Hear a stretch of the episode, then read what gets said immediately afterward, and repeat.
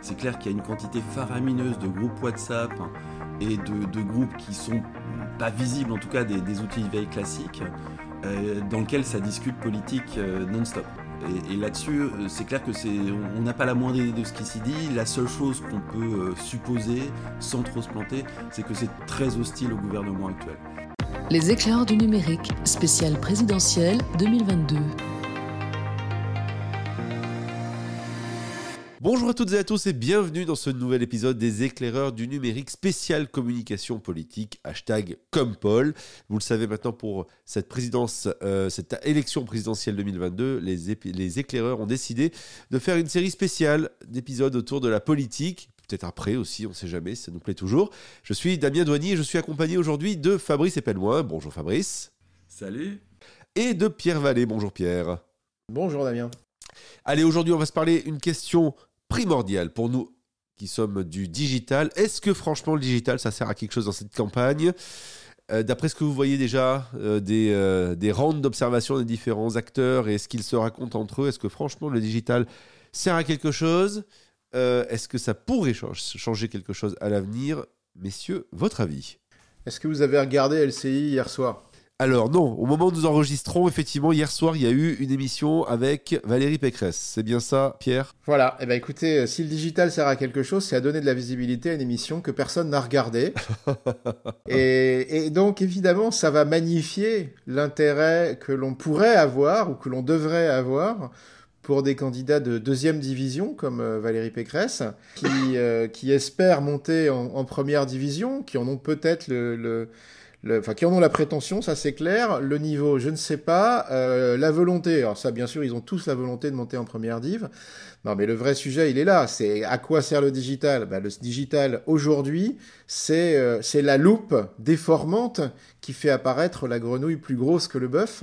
Euh, c'est ce qui permet à euh, euh Éric Zemmour d'être au cœur de toutes les conversations il, présentait encore hier des, études euh, maison ou pas maison, mais en tout cas euh, qui indiquaient qu'il euh, représentait le double des conversations de son premier follower sur les réseaux sociaux. alors qui était dans un mouchoir de poche Jean-Luc Mélenchon et, et, Valérie Pécresse, tout de même. Ce qui est vraisemblable, hein. Mais, mais voilà à quoi ça sert le digital. Alors, il faut préciser quand même que dans cette étude euh, euh, qui circulait sur les, les réseaux euh, zémouriens, il ne figurait pas Emmanuel Macron qui, lui, était encore loin devant. Hein. on était à peu près à 4 millions de mentions pour... pour ou 4 millions de conversations, pardon, pour... Éric Zemmour, le président, en était à 7. Oui, mais alors c'est toujours pareil. Est-ce que c'est une loupe déformante? Ou est-ce que c'est un vrai baromètre? Autrement dit, est-ce qu'on se dit que ça c'est un échantillon représentatif, statistique d'une certaine France qui va aller voter, ou est-ce qu'en gros c'est des gens qui euh, se montent le bourrichon entre eux euh, et qui se disent on va gagner et puis euh, et puis on va voir le résultat au final, ça va pas dépasser ce qu'ils attendaient? ça, mesure, ça mesure au mieux l'implication de bases militantes digitales. qui ne sont pas les, qui ne représentent pas les bases militantes dans l'absolu. ceci dit, euh, objectivement, dans les, prétendants qui peuvent espérer arriver au second tour, et, j'en suis navré pour les militants, mais je compte pas Mélenchon dedans, il y a guère que Éric Zemmour qui utilise réellement le, digital euh, à bon escient. Les autres utilisent vaguement le digital comme un canal de communication supplémentaire, c'est-à-dire grosso modo comme papa euh, dans les années 90. et pour ce qui est... Alors il y a Mélenchon, hein, bien sûr, qui lui utilise intelligemment le digital, mais en tout cas à l'heure qu'il est, à l'heure où on parle, on ne peut pas dire qu'il ait la moindre, la moindre possibilité d'arriver au second tour. Et donc, finalement, qu'est-ce qui a utilisé le digital de façon intelligente dans tout ça?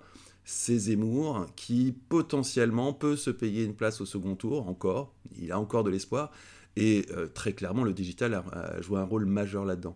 Pour les autres, on ne peut pas dire que ça utilise le digital de façon très intelligente. C'est soit à l'insu de leur plein gré, comme la plupart, soit de façon... Assez maladroite comme un, canal de communication supplémentaire, mais c'est pas pas ça qui va réellement faire la différence. Alors on voit quand même une, tentative de la part de LREM de commencer à mettre les pieds un peu dans la campagne avec une, une un essai de, de, de, de hashtag, hein, donc avec vous, euh, des affiches aussi. Euh, on a vu sortir aussi une photo euh, du Marocain du président avec des bouquins dont Charles de Gaulle, un stylo et un petit post-it marqué ça y est, le passe culturel pour les 16, 17, 18 ans, ça y est, c'est fait. Euh, donc il y a un début de campagne côté numérique euh, chez LREM et qui s'est retourné contre eux assez rapidement puisque le slogan a été détourné devenant de avec, avec vous à 100 mois. Est-ce que vous pensez aussi, pareil, que ça peut être un révélateur de l'état de l'opinion vis-à-vis de Macron qui semble véritablement, quoi qu'il fasse, être la cible de la colère des gens. J'ai dit, Macron, il a, une opinion extrêmement hostile, hein, et c'est dans l'hypothèse qui est assez vraisemblable d'une réélection, le, prochain quinquennat sera marqué par une hostilité croissante, euh, et Dieu sait qu'elle est déjà très forte, à, Macron, et vraisemblablement un quinquennat entier marqué par des, manifestations, des émeutes, des, des semi-révolutions et du, de la gilet jaunisation généralisée dans toute la population. Ça, c'est clair et net. En fait, qu'est-ce que c'est qu'une campagne numérique? Une campagne numérique, euh, c'est euh, la création euh, et l'animation d'une base de données. En retardant son entrée en campagne, Emmanuel Macron a détruit la base de données déjà très largement inexistante de la République en marche. Il ne lui a pas permis de se constituer. Donc il va essayer dans une blitzkrieg euh, old school sur les médias euh, traditionnels, de mener donc cette campagne éclair avec une base de données très faible, très très faible. Ce qui veut dire que toutes ces initiatives digitales vont se retrouver contrées par des foules numériques militantes bien agité du bocal et bien agité de manière militante hein, euh, contre lui. Et donc, il y a fort à parier que toutes les initiatives digitales d'Emmanuel Macron qui seraient à double sens, qui seraient réversibles, euh, vont, vont, euh, vont être renversées. on en a vraiment dès maintenant deux illustrations. Hein, effectivement, on a le, le, avec vous qui est en train de devenir le sans moi. On a euh, le post-it c'est fait, euh, qui évidemment appelle le c'est pas fait. Euh, et puis dans le, dans le... Donc, on, donc on va se retrouver avec une vraie difficulté. vous savez, c'est un peu comme quand on donne un prénom à un enfant on cherche toujours les jeux de mots que, les, que ces vilains camarades vont pouvoir faire et puis on élimine. Oh non, on peut pas l'appeler comme ça, j'imagine, à l'école. voilà. Je pense qu'Emmanuel Macron, il a intérêt à se pencher sérieusement sur la question de qu'est-ce qu'ils vont faire de mon slogan parce que je pense que ça va être très très très compliqué. Alors c'est pas compliqué en réalité parce qu'il y a plein de messages euh, qu'il pourrait revendiquer et, qui ne sont pas réversibles, je pense. Euh, et évidemment, ce sont des messages qui vont tourner autour de la présidentialisation, qui est à peu près, je pense, la seule chose dont il, peut, euh, dont il pourrait se réclamer. Euh, je dis pas que c'est crédible, mais en tout cas, il peut s'en réclamer. Mais pour tous les autres messages, effectivement, ça va être compliqué. parce qu'il va, voilà, juste du fait de ces, de ces foules militantes. Aujourd'hui, est-ce qu'on peut penser que côté digital, au-delà de des foules militantes qui apparaissent et dont certains se targuent. On pense donc à Zemmour qui bombe le torse euh, en montrant regardez le nombre de gens qui me suivent. Euh, est-ce qu'on peut se dire aussi qu'il y a un dark social, donc autrement dit une zone sociale cachée, un peu comme un iceberg, euh, qui a prévalu d'ailleurs pour les, gilets jaunes. En gros, des gens qui actuellement se parlent de manière cachée et, et qui sur des réseaux sociaux comme Discord, WhatsApp, voire des groupes privés Facebook tout simplement, discutent entre eux et vont nous claquer peut-être à la figure. Ah oui, ça sans aucun doute, surtout avec le, le, mouvement qu'on a qualifié d'anti-vax et qui regroupe bien plus largement que les anti-vax. C'est clair qu'il y a une quantité faramineuse de groupes WhatsApp hein, et de, groupes qui sont pas visibles, en tout cas des, des outils de veille classiques, dans lesquels ça discute politique non-stop. Et, là-dessus, euh, c'est clair que c'est, on n'a pas la moindre idée de ce qui s'y dit. La seule chose qu'on peut euh, supposer, sans trop se planter, c'est que c'est très hostile au gouvernement actuel. Donc là, c'est évident qu'il y a quelque chose qui peut arriver. Après, est-ce que ça concerne une partie significative de l'électorat? C'est beaucoup moins évident. Mais c'est clair que le dark social est, entré dans les mœurs, pour ainsi dire, que euh, entre la, la, chasse un peu babette au conspil et tous les délires anti-vax, l'enfermement généralisé, qui, dont le confinement n'était que le premier chapitre, le, dark social a vraiment pris ses marques dans le pays. Euh, c'est devenu quelque chose de, prévalent. Euh, là-dessus, je pense qu'il faut aller regarder du côté du Brésil pour regarder un peu ce que peut signifier un pays dans lequel le dark social a pris euh, une place prépondérante. Ça va avoir des effets, pas forcément sur cette élection, mais de toute façon, ça va avoir des effets sur le climat social à, moyen et long terme. Alors, je suis pas tout à fait d'accord pour une seule raison, c'est que le, la France est un pays de, libre expression. Je crois beaucoup au dark social dans des pays où euh, il y a un véritable risque à porter une parole publique. Euh, je pense que c'est moins vrai dans l'espace public français, euh, en dehors des appels au meurtre. Enfin, je veux dire, il suffit de voir. Bah, tu, tu, peux pas dire que la France est un pays de libre expression, c'est plus le cas. C'est pas, pas le, temps, le, cas parce que tu as une autorité gouvernementale qui va te pourchasser si tu dis quelque chose de travers. On n'en est pas là du tout. Mais il y, a une forme d'autorégulation par la foule qui fait qu'aujourd'hui, on ne peut pas qualifier la France d'un pays de liberté d'expression. Et encore une fois, j'insiste, hein, c'est pas parce qu'on a des, grands méchants au pouvoir qui vont t'enfermer parce que tu as dit euh, quelque chose qu'il fallait pas dire. Mais cette forme de, de, chasse à tout ce qui déborde de son camp, de diffamation collective, de, chasse en meute, fait que de facto, on est aujourd'hui dans un pays où il n'y a pas de liberté d'expression. C'est plus du tout le cas. Je pense que tu peux, on peut reformuler peut-être en disant qu'on est dans un pays où, on a tous intégré un certain degré d'autocensure. On, a tous intégré un certain degré d'autocensure, on a tous intégré le fait que s'exprimer librement était dangereux et que ça pouvait avoir des conséquences.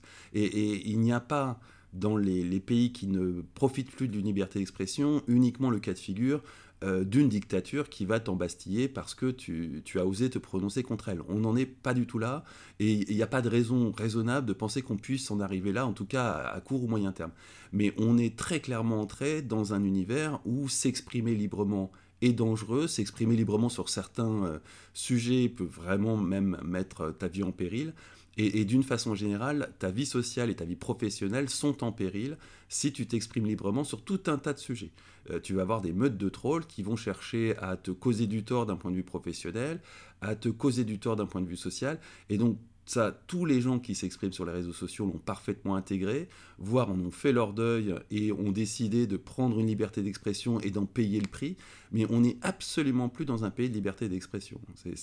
Et, j'insiste lourdement, hein, euh, il fut un temps où la liberté d'expression était dépendante d'un État et euh, d'une autorité centrale. Ça n'est pas du tout le cas en France, ça n'est pas ce phénomène qui est à l'heure.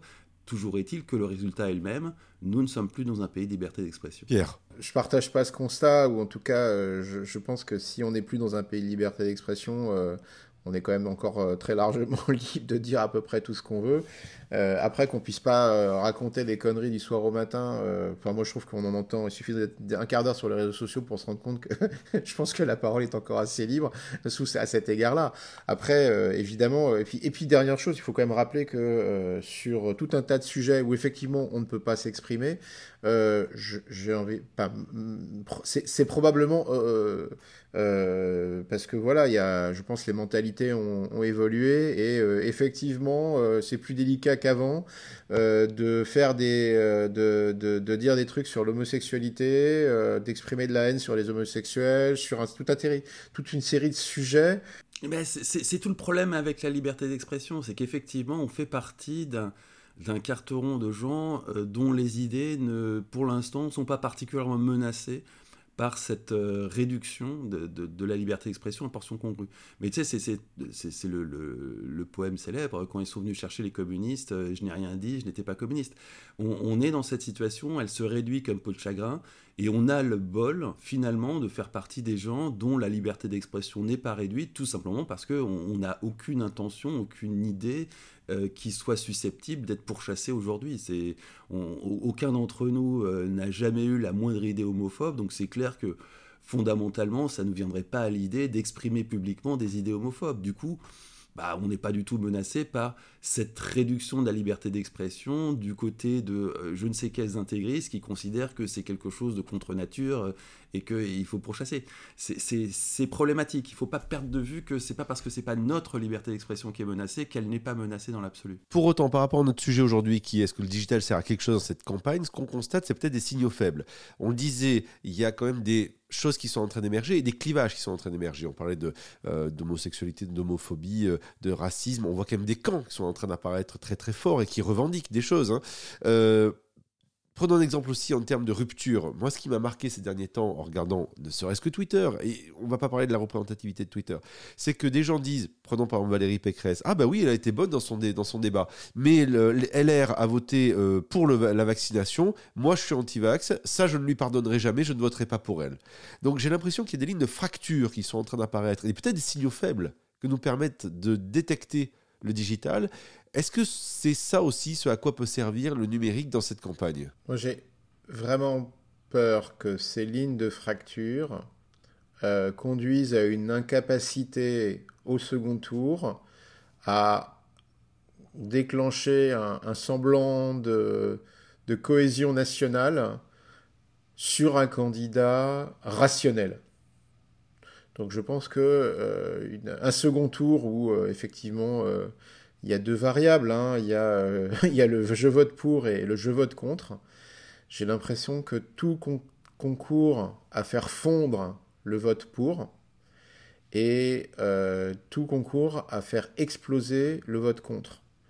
Euh, je, je, vois très peu de gens qui vont choisir un candidat au premier tour, prêts à se mobiliser pour aller voter pour un autre candidat au second tour. Oui, effectivement, c'est vrai qu'ils vont plutôt se mobiliser pour, pour aller voter contre un candidat au second tour. ou alors ils vont voter avec leurs pieds, c'est-à-dire qu'ils vont rester chez eux. Et Ou ils vont pas y aller. Oui, voilà. Et, et une élection, euh, quand on sait que le premier tour, euh, c'est euh, entre 15 et, et 25% du corps électoral, si ça n'augmente pas au second tour, ça veut dire que la consolidation des votes contre peut l'emporter sur le vote pour du premier tour.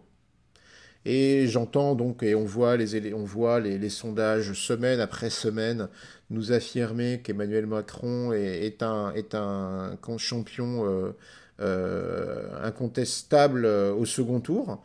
moi, je pense que c'est un champion très fragile. S'il était à 30-33%, je ne dis pas autour de 20-25% des voix, parce que là il est à 25%, il n'est pas entré en campagne. Qui peut croire qu'après une entrée en campagne, il va créer une dynamique en moins de 60 jours?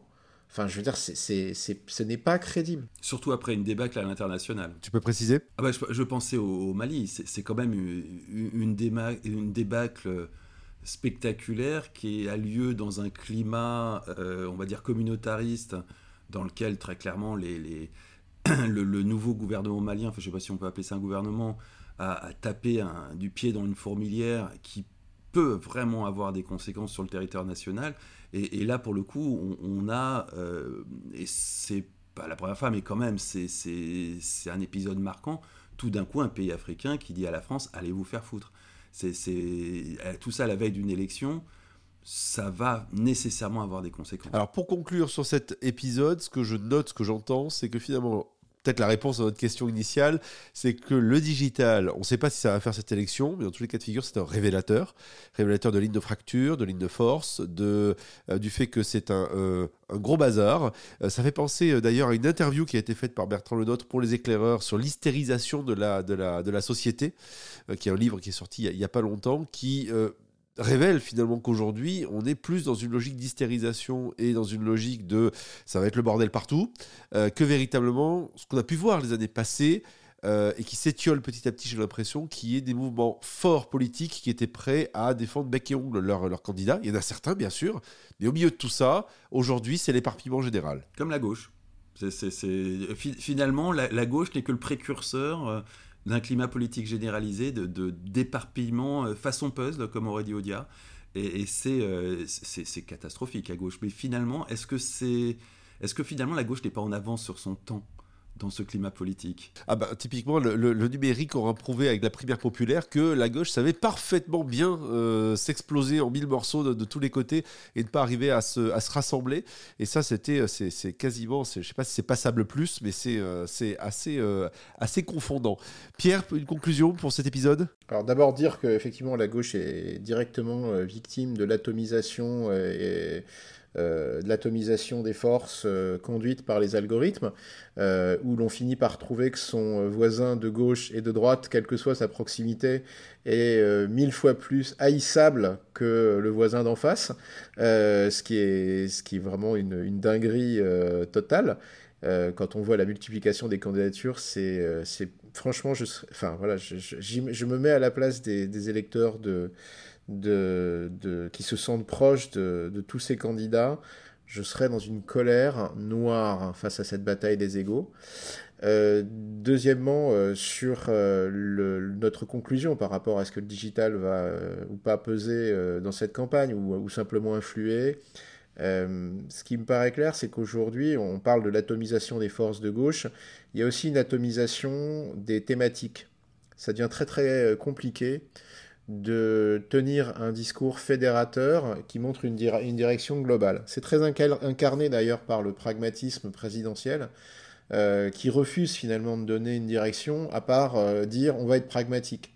Euh, ce qui est en quelque sorte la négation de la politique, et qui a été synthétisé dans le en même temps.